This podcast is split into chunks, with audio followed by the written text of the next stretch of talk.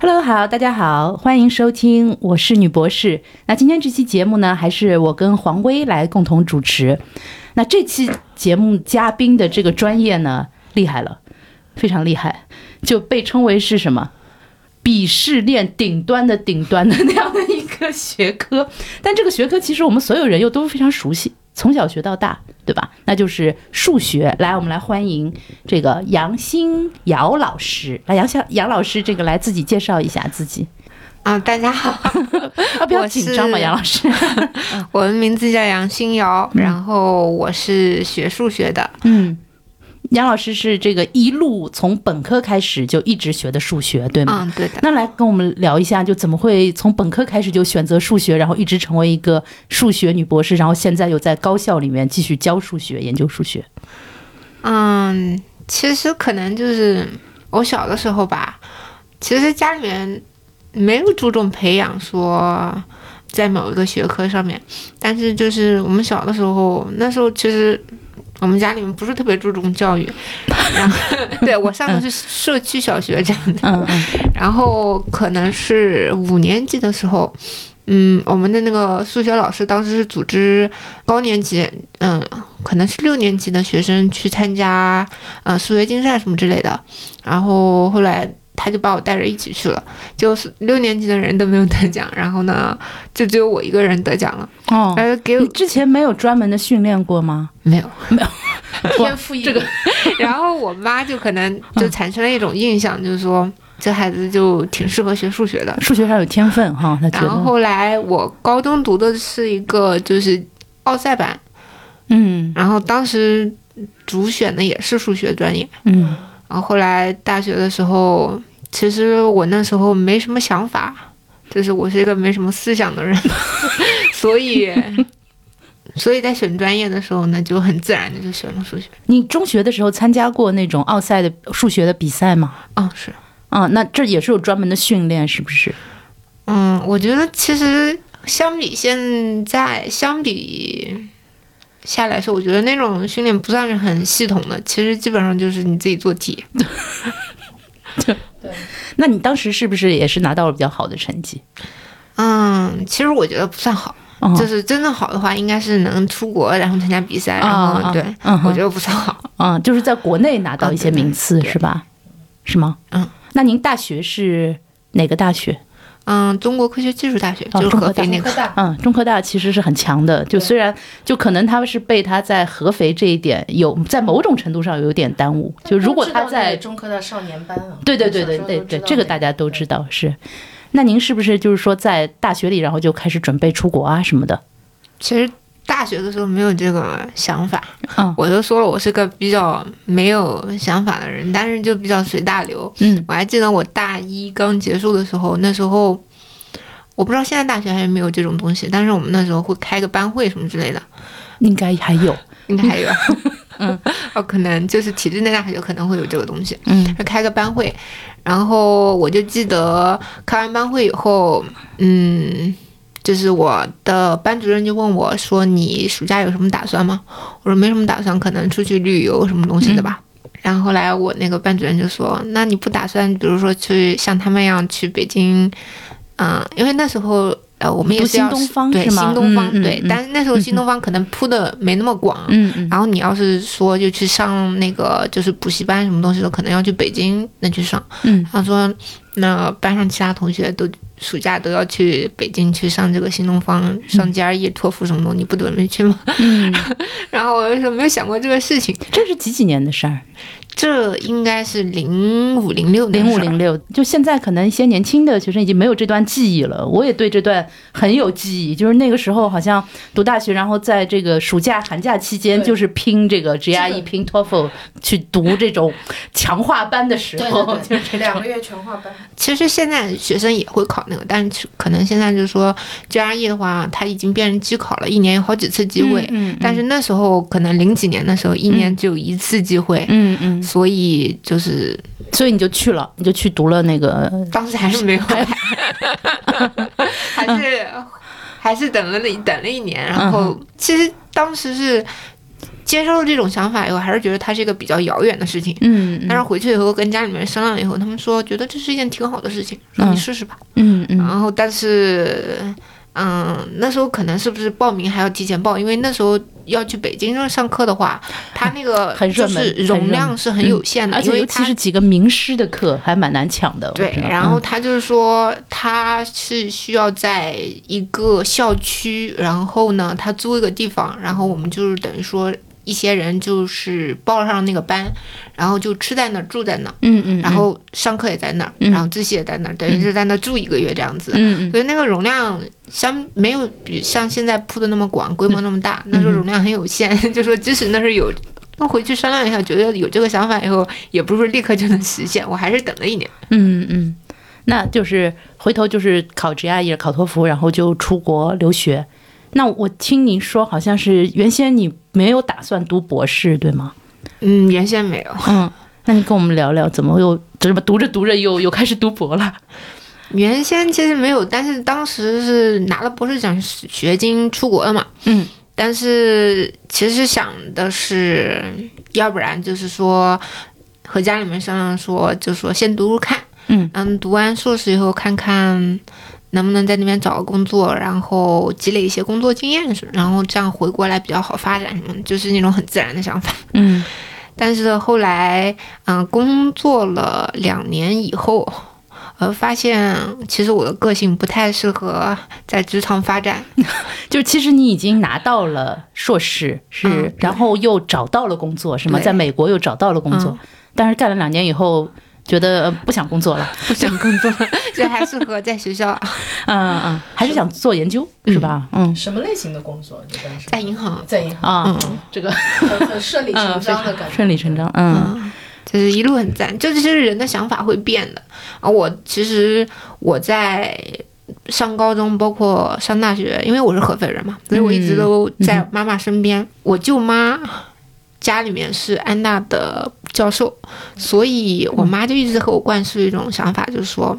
在大学里面当老师是一件既优雅 又悠闲的工作，其实她可能不知道，后来就是说，现在在大学里面工作压力还蛮大。我我觉得听这个节目都会有很多青椒，然后他们肯定会说哇，我都累死，我都苦死了，就是。哎，但但是但是杨杨博士确实不太一样。我今天跟他过来的时候，我就说你是不是做青椒这个压力很大啊？他说什么压力啊？不是，因为有些事情你着急也没有用呀，嗯就是你就放轻松，就是说你研究、嗯做研究，也不是说你一下就能证明了很人家很多几百年证明不了的东西，你也不是说你一下就能有突破性的进展。嗯，那那可能跟数学这个学科有一定的这个远关关联，因为数学确实是您描述的这样，就他就是焦虑嗯解决不了问题，这个非常好。嗯，是。那么这个这个，就回头你读了读完博士之后，然后你就回国工作了，是吗？嗯，是的，嗯哼。然后主要是教学，并且自己做科研嗯，对，啊。那这个杨老师来跟我们科普一下数学，因为说起来很好玩。说数学为什么还需要科普？但其实确实需要，因为我们大家熟悉的数学，就比如说小学的时候四则运算，对吧？小九九啊，就这种东西四则运算。然后到了初中开始代数、几何，然后解析几何，就这大部分就是人对于数学的概念就是这样。但是其实这好像数学在一个专业学科里的分类不是这样的，对不对？嗯，其实就是像我们之前就是简单沟通过我说一样，我觉得数学的话，它就有可能就很像一个大树，嗯然后这个树的话，怎么说呢？它的根系就是由嗯三个方面三条组成的，嗯，然后一条是代数，一条是几何，嗯。一条是分析，分析对。嗯分析是指啥？微积分啊，或者是数学分析这种。嗯嗯嗯。然后呢，由这三条根系，然后衍生出来，然后一个就是庞大的一个体系。嗯。然后这个庞大的体系呢，就是说，相当于说树干上面要生树杈，嗯。然后树杈上面要生枝芽，嗯。然后有各种各样子的分支和新兴的学科。嗯，但是它们其实也不是相互独立的，就说这些枝杈在某一些点上也可能会有交叉，嗯。就是有一些互相影响的部分。嗯。然后就比如说，嗯，怎么说呢？代数，代数的话，嗯，主要说它有三个，呃，线性代数。线性代数其实说简单点，就是我们大学时候读那个高等代数。说的简单点，就是我们大学时候读的高等代数。对然后大学已经读把自己读疯了，这 好的它嗯处理的就是表面上看来是处理一些矩阵的东西，它实际上背后隐含的就是一些空间向量以及是就是线性方程组的那个一些处理。嗯，然后，但是你线性方程组的话，这些又能和微分方程联系起来，就因为是你说的分析那一块，对对。嗯所以说你看它在它不是说互相独立的，就是说分析代数几呃几何嗯。这三个虽然是就是不同的派别吧，但是他们其实不是独立开来的，嗯，他们在某一些学科的某一个点都会交叉起来。嗯哼。比如说，就是说像几何那边，然后拓扑啊、流行那种东西，但是现在也有，就是说微分流行，就是说不同派系，也不是说派系吧，就是说分支，分支嗯，在某一点，然后它会再交叉，汇，然后呢再互相影响。你刚刚说到拓扑，我一直看这两个字就觉得非常的深奥。这个拓扑到底是啥意思呢？拓扑啊，英文叫 topology，就是它其实在研究的就是说一个几何形状的大小，然后嗯、形状、空间位置以及嗯相互位置之间的一些不变性。就打比方说，我们小时候 听懂了吗？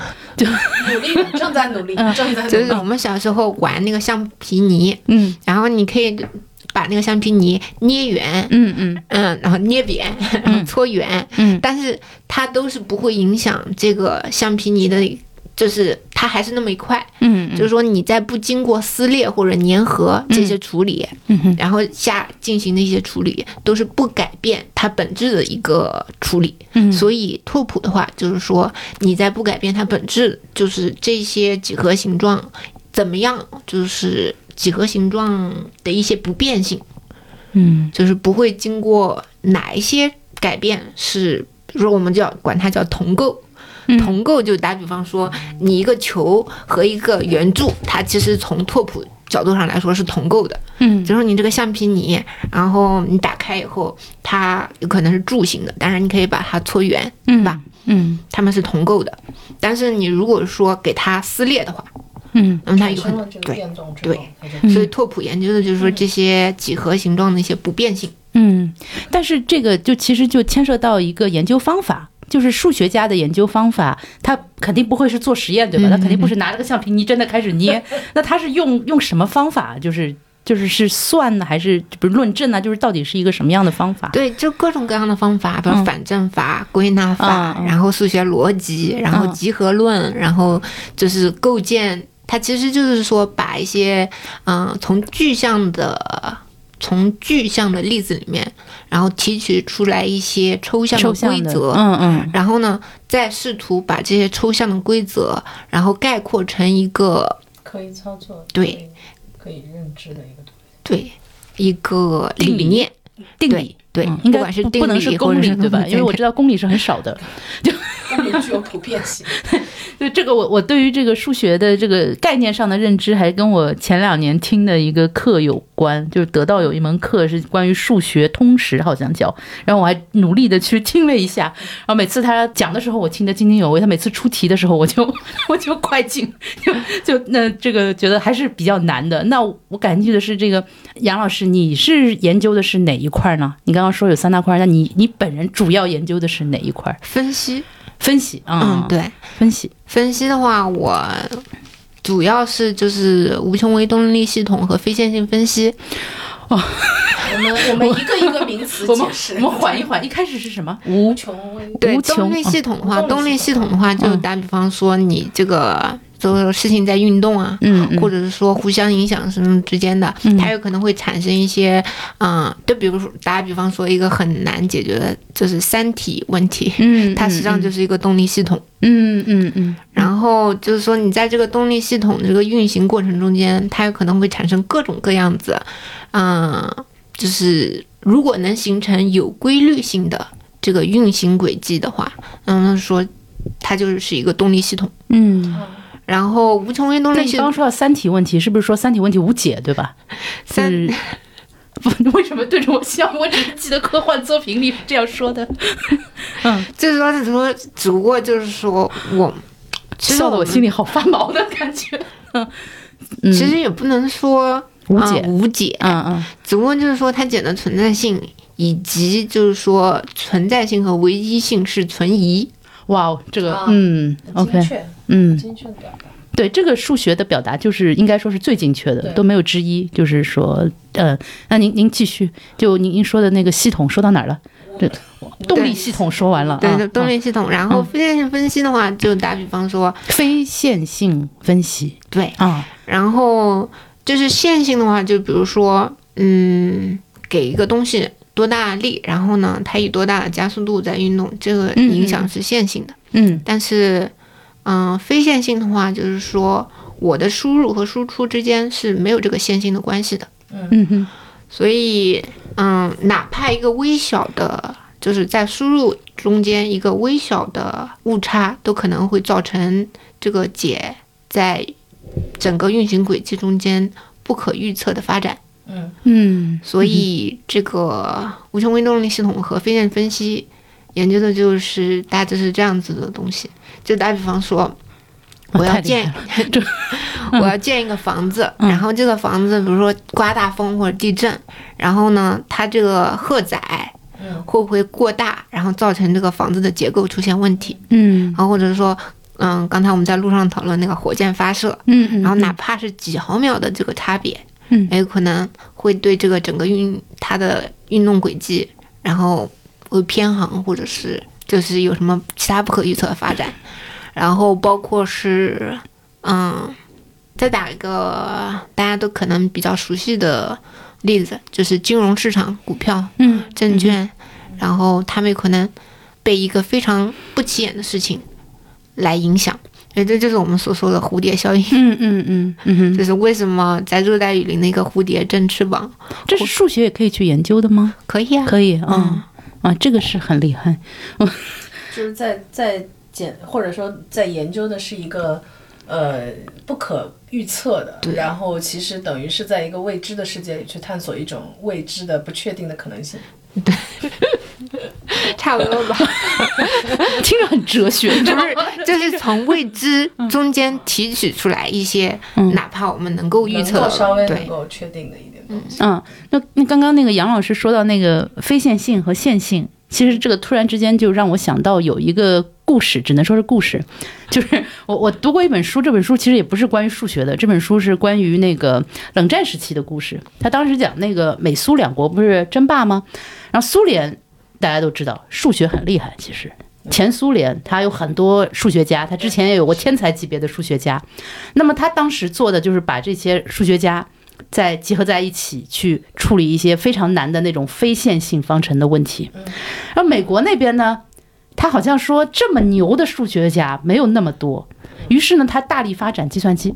这个书是这么写的，就是说他把那些很复杂的非线性方程拆解成相对比较简单的线性方程，但是需要大量的计算量的，然后就让计算机去拼命的算，就是等于就是两方用了这个完全不同的那样的一种一种方式吧。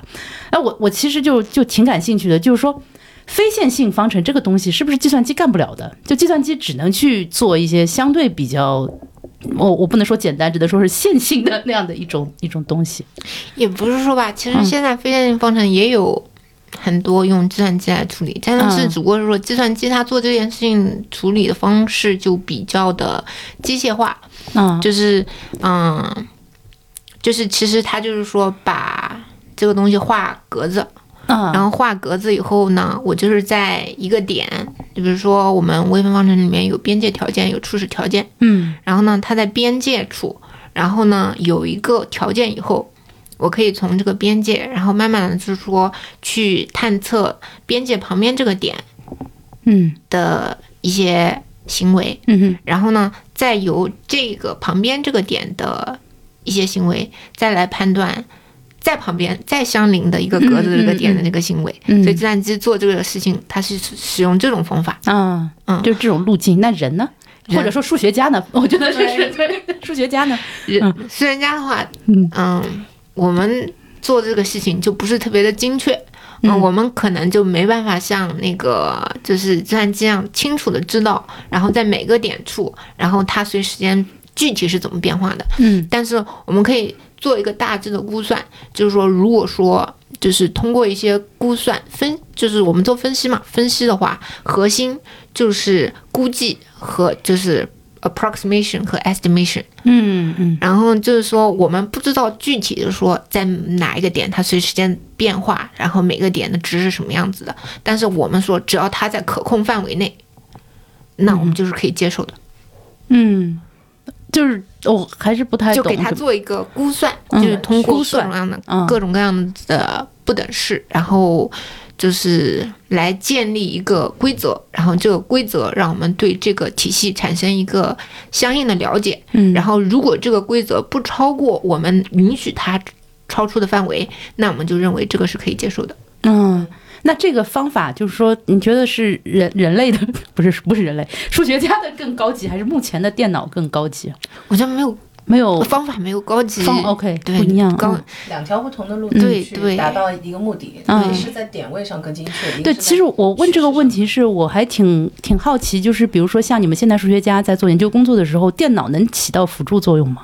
电脑可以起到一定程度上的辅助作用。嗯。就是说，它可能会，就是说，在我们初期给我们一些，让我们对这个问题产生一定的嗯理解，嗯。但是它没办法，就是嗯怎么说，高也不能说高级这个词，我觉得，我觉得就是可能，就是说现在数学，家对于概念非常的谨慎，对使用概念，嗯。对我觉得就是说比较怎么说深度的一些数学技巧的话，它需要一些抽象思维，嗯，然后和需要一些就是嗯空间想象力，然后以和一些创造性。空间想象力，对，为什么？就是怎么说呢？嗯，我们说这个无穷维动力系统，它为什么说无穷维动力系统？就是它所谓的无穷维，并不是空间上面的维度它很高，嗯。因为目前我们说我们只能看到三维的东西，你在高维的话，它实际意义不是特别大，嗯。它肯定是有用的，但它实际意义不是特别大。那我们说的这个无穷维，它实际上所研究的是一个函数空间，就是它把就是说函数，就是我们通常所说那个空间是嗯欧式几何，然后在这个欧式几何上面，它有一些。公理就是两点之间直线对短，或者是三角形内核必定一百八十度啊，或者是就是三角不等式是什么东西这些。然后，但是就是说，在这些抽象空间内，这些未必是存在的。所以，就是你有的时候在需要一些这个空间想象力，就是他把一些，嗯，就是嗯变量之间互相影响，然后映射成为一个空间空间内所以，我是不是可以这么理解，就是很多的研究工作还是在自己的大脑里进行的？就是简单的说，就是想啊，就想 算。啊，想和算，嗯。那这个，嗯，你说，我们嗯。大多数时候，至少我一个普通人，可能我对数学家的认知，可能就是一个电影，大家都是普通人。美丽心，哦美丽心。灵，就是就是因为你看拍电影的时候，也是可能就是那个数学家永远在那儿，一会儿脑子里一堆公式，然后嗯一堆想法，可能现在听下来，可能确实也是这样的一个形象。嗯，那这个，嗯，蒋老师还曾经跟我说，他说他觉得自己就还蛮适合做这个，因为他就喜欢一个人待着，是吧？嗯，享受独处。好像说他从小就喜欢一个人待着，嗯。嗯，你所以你觉得你的性格是很适合做这种数学研究的，是吧？对，嗯，因为我觉得做数学，嗯，其实我认识了很多，嗯，很多就是很成功的数学家，他有可能并不能说他的智商有多高或者什么东西的，但是我觉得他身上非常闪光的一点就是能沉下心来，嗯。然后投入。嗯嗯。嗯，但是其实这个又有一个，也不能说是一个新进的现象，就是这两年因为大数据，对吧？因为算法什么的，就越来越多人的意识到，其实数学的应用前景是非常非常广阔的。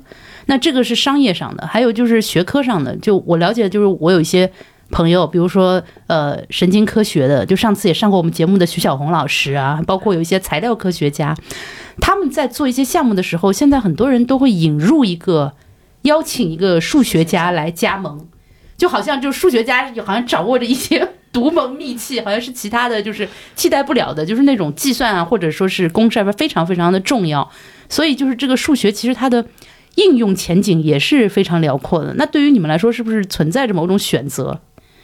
就是我去更多的去做跟应用相关的一些工作，还是说我就怎么讲，就是脑子里面想这些很抽象的一些命题？这也是跟个人的兴趣有关吧。嗯然后像我，我比如说我，我要是看一个公式或者什么东西，我可能会在脑子里面更多的构建，说它它为什么要这么设置，然后它这么设置有什么意义，然后我能怎么用这个设置，所以我就可能更关注说我怎么用这件东西。嗯嗯，但是就是也有很很多那种数学家，他们更加关注的就是数学之美，就是嗯他们可能会觉得你证明了一件事情，这不算什么，嗯。如何简洁，然后逻辑嗯谨慎的证明这件事情，它才叫美。嗯，所以他们可能会在脑子里面更多的构建这种符合他们这个美学的这件事情。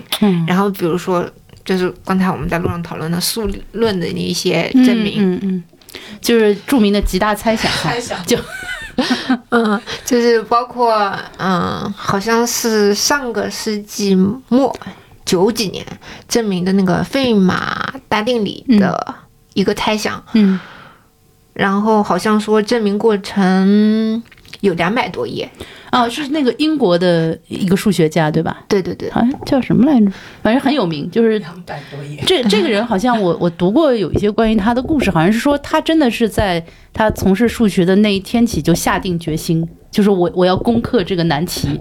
然后他好像是在剑桥吧，就是那个系对他也比较好，他也不发论文不发什么的，就也也允许他这样做。对对然后对对他他他终于把这这个东西有有一攻克了。些有一嗯些数学家真的是这样，他不关心这些名利的东西，他也不、不去就是说，包括就是说去追求文章的多少，也不会去追求我项目的多少。嗯，然后我就是想要解决这个问题。那有些数学数学家是会这样子的，这些人其实是很值得尊敬的，嗯，国内有吗？肯定有啊，嗯，你你也你也见到过是吗？你也碰到过这样的吗？数学家？肯定我我突然就想到了什么北大的卫神，就肯定这样子很多啊，就是说只不过他们的脑内世界太丰富了。啊，就是说，但是有可能他们产出没有我们想象中那么多，然后所以我们不知道他们的名字，但是这样子的人肯定在哪里都存在的。嗯嗯嗯然后我们哪一天认识到他们了，就是他们解决了他们心中认为美的那那一结果出来对对对对，对，而且就是比较有意思的一件事情，就是费马这个人他在读一本就是叫什么丢番图的，就是嗯，类似于什么数学原理什么之类的书的时候做了一个笔记，然后他在某一页上面标注标注了，就是说他的这个东西，然后并且说我关于这个东西有一个非常美妙的证明方式，然后但是这方空白的地方太少，我写不下来，嗯所以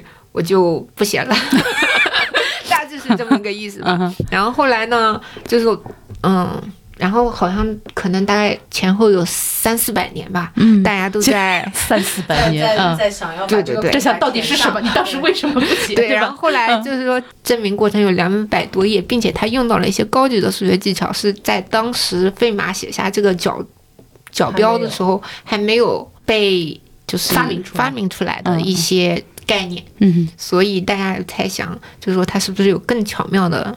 所以它虽然被解决了、被证实了，但其实还是有很多人嗯在应该要更简对单，觉得应该更美，吧？对对更美的解决这个方法，这个词，解决这个问题的方法，就是嗯哼就是数学家在追求的就是，嗯、简明，然后逻辑严谨，然后一种优雅的嗯 解决方法、嗯。问题的方法。嗯，那说到刚刚那位这个在某种意义上解决了这个费马大定理的这个科学家，呃，数学家，还想到一个故事，就是当时他已经超过四十岁了，嗯，所以菲尔兹奖没有办法授予他，哦，所以就是这其实也有一个牵涉到一个很有意思的问题，就是。呃，大家都知道诺贝尔奖是没有数学的，因为诺贝尔虽然是一个很伟大的人，但是他有一点小肚鸡肠，他不不设数学奖。那么最高荣誉，数学界的最高荣誉被公认为菲尔兹奖，但是菲尔兹奖就是有一个规定，就是说它只授予四十岁以下的数学家。那给人感觉好像哇，这个这个年龄歧视好像有点严重啊。就是说，还是说数学这个领域确实是在年轻的时候比较容易出成果，还是还是怎么样的？也不一定吧。也不一定。但是我觉得可能这个奖的设立就是为了激励，就是年轻的数学家和就是怎么说，一些希希望引入一些新鲜血液，嗯嗯，就是希望大家前仆后继的来研究这些，嗯，就是几百年难以解决的难题。嗯嗯嗯，而且好像大部分难题依然没有被解决，对吧？对呀、嗯，就嗯。就比如说有有几大猜想，好像就是有我们都知道最熟悉的哥德巴赫。也没有解决，也没有解决，而且哥德巴赫猜想是不是就是这个猜想本身是很简单的一句话？对对对对是，什么？就是任何大于二的偶数都可以被写成两个素数之和。啊，就听上去这么简单，但是就就解决不了。就电、电脑的话，嗯，哎哎，就为什么电电脑解决不了？就是这是一件很没有效率的事情。嗯就电脑是不是就是把每个大于二的素数的偶数都罗列出来，对，这是一件没有很没有效率并且永无止境的工作。啊，对，真的是无止境的一个工作。嗯，对还有黎曼猜想，我好像有一个，嗯，对，对对吧？有一个有一个黎曼猜想。那我们说这个说这个怎么怎么讲比较纯数学的，我们先暂时说到这儿。我接下来我特别想聊聊关于这个应用方面的嗯嗯呃一些东西，因为这个。呃，数学的应用其实应该是非常非常广阔的，但是我其实并不清楚具体的原因是什么。我只是看到，就是比如说很多东西它都是首先先靠算，不是前不久看的那个那个电影《奥本海默》啊，就特别有意思，有个桥段，我不知道杨老师看了没有？杨老师没看哈，就我不 很久没进，隔壁物理学的事儿。啊、不太 关心。很久没进电影院了，啊主要是。这个就是想起了那句话，就是说数学家敢说自己物理不好，没有一个物理学家敢说自己数学不好。哦，那那可能就是有一些听众也没有看过，我就说这电影里面有一个很有意思的桥段，就是奥本海默就组织了一波人，他们不是要研制这个原子弹吗？这个时候泰勒同学冲了进来，说这个东西很危险，我算过了，就是说如果你这个这样做的话，会点燃整个大气层。然后他就把这个公式，就是他自己算的那个过程，拿给别人看，别人就忧心忡忡。然后呢，那个奥本海默就拿着这个东西去找了爱因斯坦。然后爱因斯坦当时回了一个台词特别有意思，他说：“哎，我和你都不是数学特别好的人，说你这个你数学还不好吗？好像据说爱因斯坦在那波物理学家里面，他的数学不是最好的，就是没有像什么海森堡啊什么那几个，呃，什么薛定谔那几个以这个数学著称的哦，。薛定谔确实数学好。嗯，然后 anyway 就是回头呢，他们就去找了一个数学家，然后说啊，没没没，这个泰勒算错了，说 大家放心啊，这个世界不会毁灭，反正基本上是一个或者，但是他当时也没有说不会，他好像也是用了一个非常科学的一个概念，就是可能可能性近乎于零。就 near to zero，但是它不可以说 equal zero，对。对对吧？当时还专门设置了这样的一个一个桥段，所以就是是不是很多的那种研究啊什么的，它都是首先它可以靠一个计算，或者说是公式或者模型，来得出一个大致的可能的结果。差不多是这样的吧。就首先就是说，嗯，数学家可能在一个研究团队里面可以干的事情就是，嗯，建立一个数学模型，嗯。然后其次就是，嗯，做数据处理，然后或者是做比如说算法的开发和优化，嗯或者就是说。根据这个现有的数学模型，然后给它做一些对于这个事态发展或者是系统走向的一个预测，那你做这样的事情吗？你有没有加入一些就是可能是其他学科的科学家主导的科研团队？嗯，也有的。嗯，这是什么？大概是会做什么样的工作呢？嗯，就是类似于我现在和我之前那个朋友，然后在合作的就是，嗯，土壤中间，然后植物根系和微生物，然后对于微量元素之间的这些竞争态势的预测，哦嗯然后就是说到底谁会占主导地位，然后以及说植物为为了应对这些竞争。然后和挑战，他可能会做出来什么样的妥协，以哇，这个也能用数学算出来？可以啊。所以就突然觉得好像学数学这件事情，会觉得你的未来非常的就是说广阔，就是好可能不是说算出来，还是说我刚刚。对一个简单的预测。嗯 嗯。所以就是可能和我们很多人的一些呃偏见或者说是一个误解是不一样的。就其实学数学的人很好找工作，是吧？还挺好找工作的，我觉得。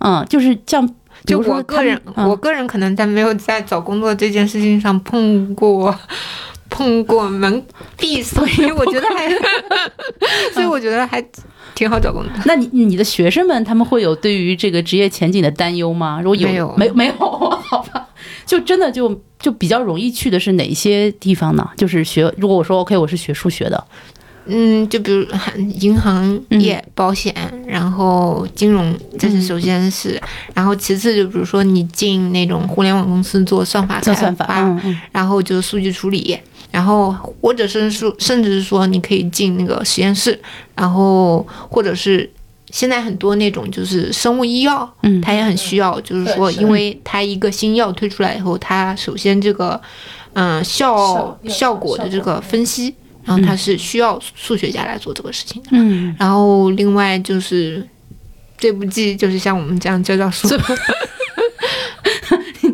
嗯，其实就是说，呃，但是在学校里面还是有一个机会，就是去做一些纯粹的研究，对不对？嗯，对，因为可能就个人时间要稍微充分一点。嗯嗯嗯嗯。那接下来可能就是因为我们这个节目它总是有一个一个性别的关照在，所以可能还要聊一些跟女性相关的问题。就您现在的学生，你觉得数学系的，包括你一路走过来，就是女生多吗？挺多的呀。挺多的。嗯，嗯，那么就是博士阶段也是吗？博士阶段稍微没那么多。嗯，嗯，因为很多人可可能能会有一个就是我觉得的觉得，误区，觉得数学好像觉得是不是一个适合女生学的一个一个学科？我觉得可能有一个原因就是说，呃，社会或者是文化对嗯给女性施加的年龄焦虑太严重了，嗯然后读博士又是一件非常耗时间的事情。嗯嗯，所以有可能这种焦虑是致使了女性。虽然我觉得本科阶段读数学还蛮多的，嗯，但是有可能就是说，嗯，真正说，从事这个行业，嗯，嗯，那这个历史上有有著名的女性数学家吗？很多呀。比如说，就嗯像说刚才说数学分代数几何嗯。和分析。分析三，就是嗯，就是代数的话有一个叫抽象代数，然后它中间就是研究一些嗯结构，就是嗯群啊、环啊、域啊这些东西。然后其实他们研究的就是这些嗯。嗯、结构的对称性吧。嗯嗯，然后有一个非常嗯非常有名的定理叫诺特定理，然后她就是一个女数学家，嗯，就是她就是把就是这些对称结构和质量守恒定律，然后进行了一个联系，嗯。然后这是在代数嗯。分析方向就更多了，就是前苏联有非常多的就是女数学家，嗯然后在微分、嗯、方程，然后分析都做得非常出色。我说，其实就是说，这个有非常出色的女性数学家，嗯但是可能公众不是非常了解。我觉得其实有一个原因没有。我跟杨老师说，可能公众本身也就不认识几个数学家。其 实我觉得这个这个学科就是它本身有一个特点，就是物理学家就很有名，对吧？我们可以说出一大堆物理学家。对我们在过来的路上面讨论这个东西，我就说我就回想了一下，我们就是初高中的时候那个就是课本，嗯，你会发现就是你在学一个，比如说电磁学，然后就是、什么公式？对对对，旁边出现了一个人头旁边就会出现一个这个物理学家，嗯，然后以及他怎么发现这个现象。对对对对，然后通过什么样的一个意外，有个实验，然后牛顿怎么样被对对对。苹果砸到头什么的，上后来证明这个事情是 是带有一些就是虚构性质的，但是就是说往往都会在一个就什么力学定律或者是电磁学定律后面跟一个数学家，嗯。然后呃物理学家，嗯嗯 不好意思，就 就始终会有这样的一种介绍。但是数学的课本感觉好像就就是一个公式，没有故事是吗？对就而且有一些都被引掉，尤其是中国的数字，就是都被引掉了。比如说韦达定理，就很多时候就不知道韦达的数学它的贡献什么。还有一个干脆连名字都没有，就是我们都知道那个十字坐标，它其实是笛卡尔坐标。就这个东西是笛卡尔发明创造的，但是我们不知道这是笛卡尔坐标。就我觉得，呃，对我觉得这是有可能的。而且数学东西确实难理解哈。突然在想一个问题啊，就是说为什么今天其实也不光是数学，其实我们、呃请了很多的不同的学科，嗯可能都会有一个问题，就是你会发现普通的公众可能大家对这件事情理解，很多时候就是在你的中学课本儿。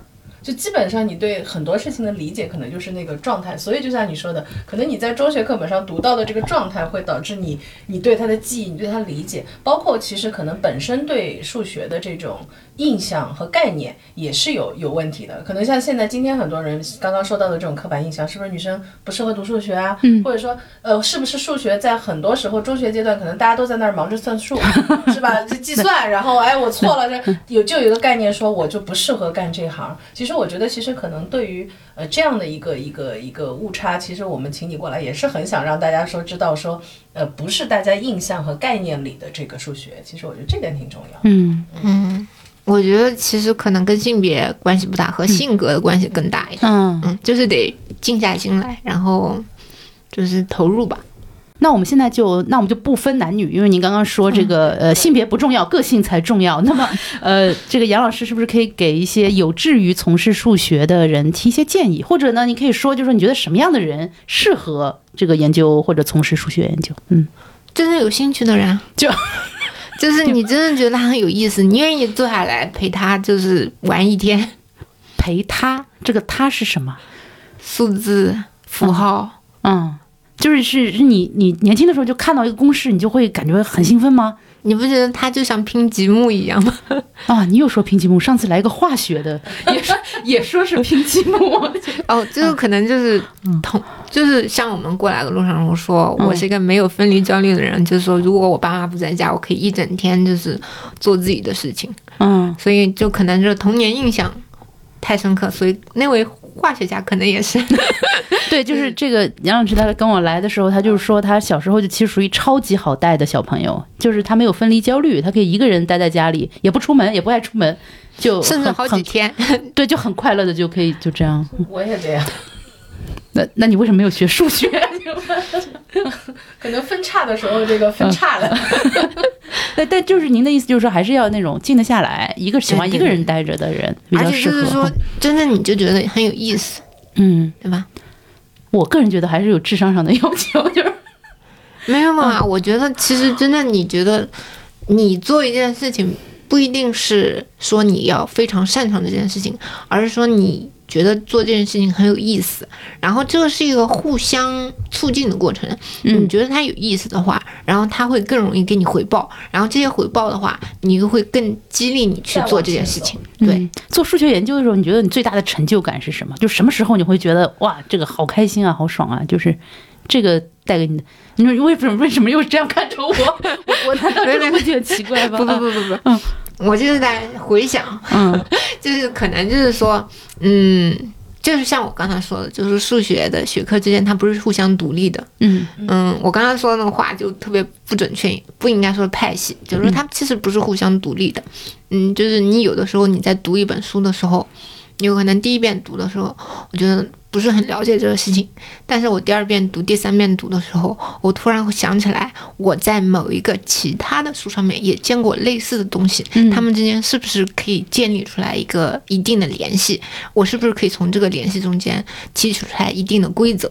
嗯，这个就是抽象的过程嘛，对对吧？这个整个怪不得说这个它是就是抽象的一个一个学科，就是这就是一个抽象的过程。其实数学就是规则的建立嘛。那然后就是你如果就是说愿意就是从嗯观察到的事情中间总结出来一定的规律，然后并且把这个规律嗯就是给它归纳，然后并且嗯寻找它适用的方向，那么这就是一个数学方法。嗯，比如高斯的正态分布，那就很神呐、对吧？就是他说算出来的，但是它是在整个一个自然界得到了一个充分的印证。然后还有我知道什么傅立叶的那个对，那样一个就是哪怕说我们就，比如说我们嗯听到一个声音，就是说它你说有杂音，嗯就是其实就是说这个声波是由不同频率的这个信号组成的。然后傅立叶分析的话，傅立叶变换的话，它能嗯起到的作用就是说，把一个信号中间不同频率的信号分离出来。嗯，就是它能把一，啊比如说就是一个，嗯，我们听到一个杂音的话，它其实是不同频段的音波的组合。然后傅立叶分析的话，就是能够把不同频段的这个波分离出来。嗯，所以它其实它用的地方很多，比如说机器翻译，然后图像处理，哎，对，P 图 都都用到了这个。然后傅立叶本身，不好意思，我好像聊的都是八卦。就傅立叶本身是很有意思，他好像是原先是一个物理学家，然后呢，他嗯，这些很厉害的人都是全才。嗯，然后他数学不太好，你知道吗？然后他写了一个论文，别人说不行，你这个数学证明太差了。然后他回去改了半天，还是说不行，还是太差了。然后他就奋发图强，开始 开始拼命的弄那个数学，结果就成为了一个数学上的，也可以说是一个大师啊。这些人都太厉害了。就是这样说完的话，就是我都觉得普通人就不应该随便说那句话，说我数学不太好，可能都不是这样一个级别的事儿。呃，普通人我觉得说数学不太好，他的意思可能是我算术不太不太好，就是其实数学可能是不是更重要的是论证，而不是算术。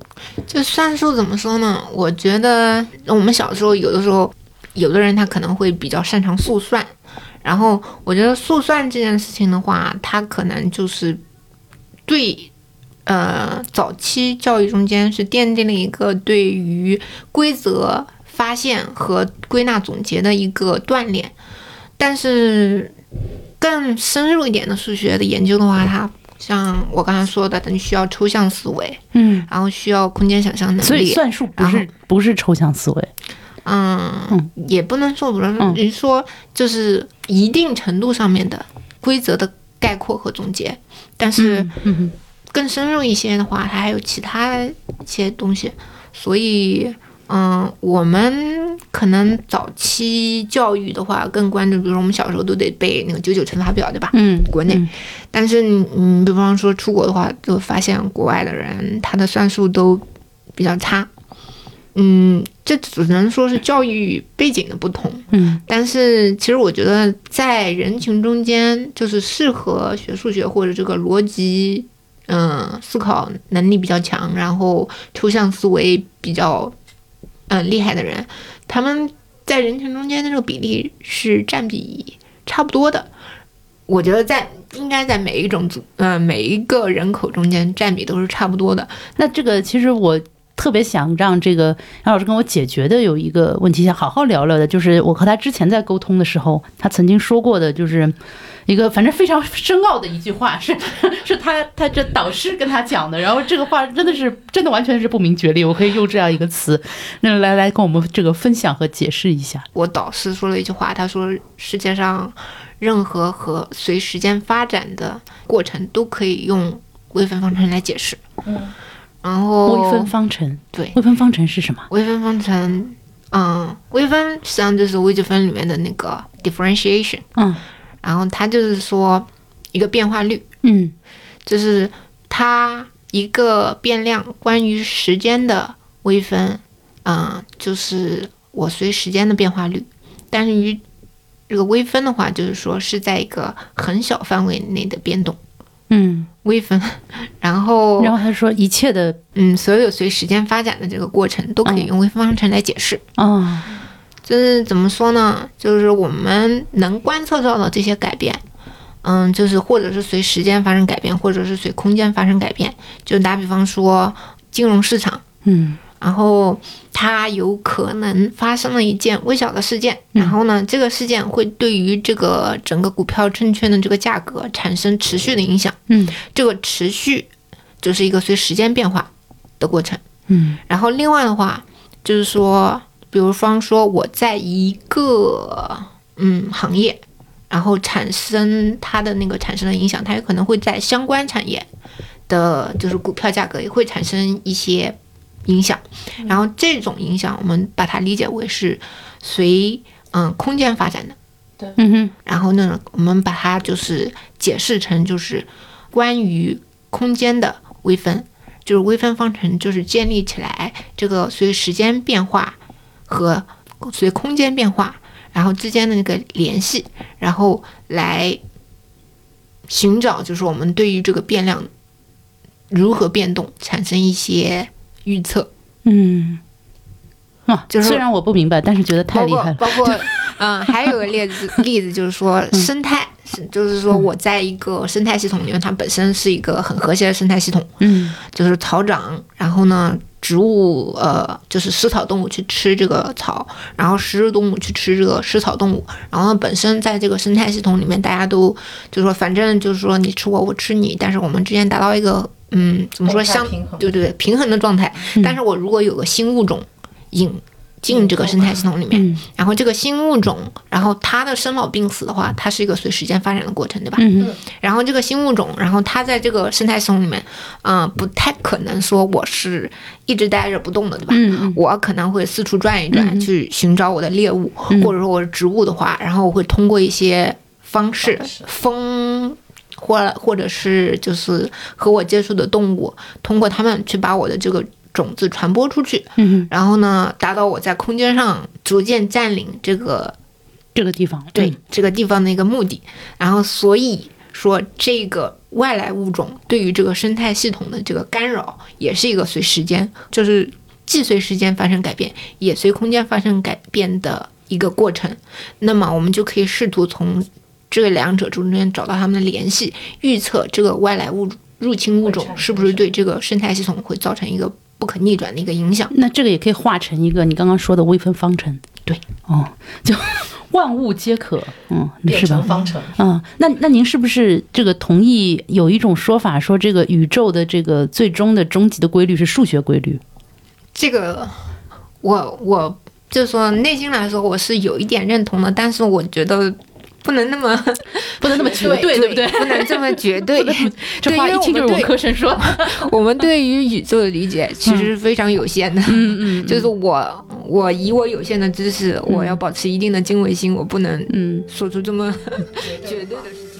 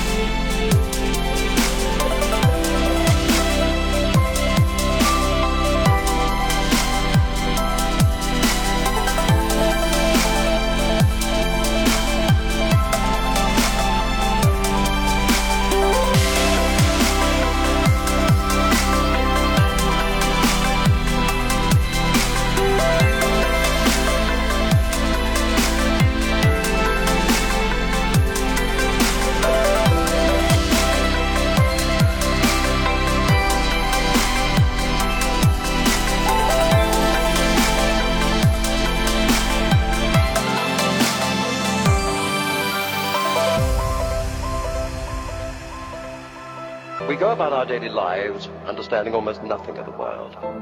We give little thought to the machinery that generates the sunlight that makes life possible. To the gravity that glues us to an Earth that would otherwise send us spinning off into space. Or to the atoms of which we're made and on whose stability we fundamentally depend. Few of us spend much time wondering why nature is the way it is, where the cosmos came from, or whether it was always there. If time will one day flow backward, or whether there are ultimate limits to what humans can know. What is the smallest piece of matter? Why we remember the past and not the future? And why there is a universe.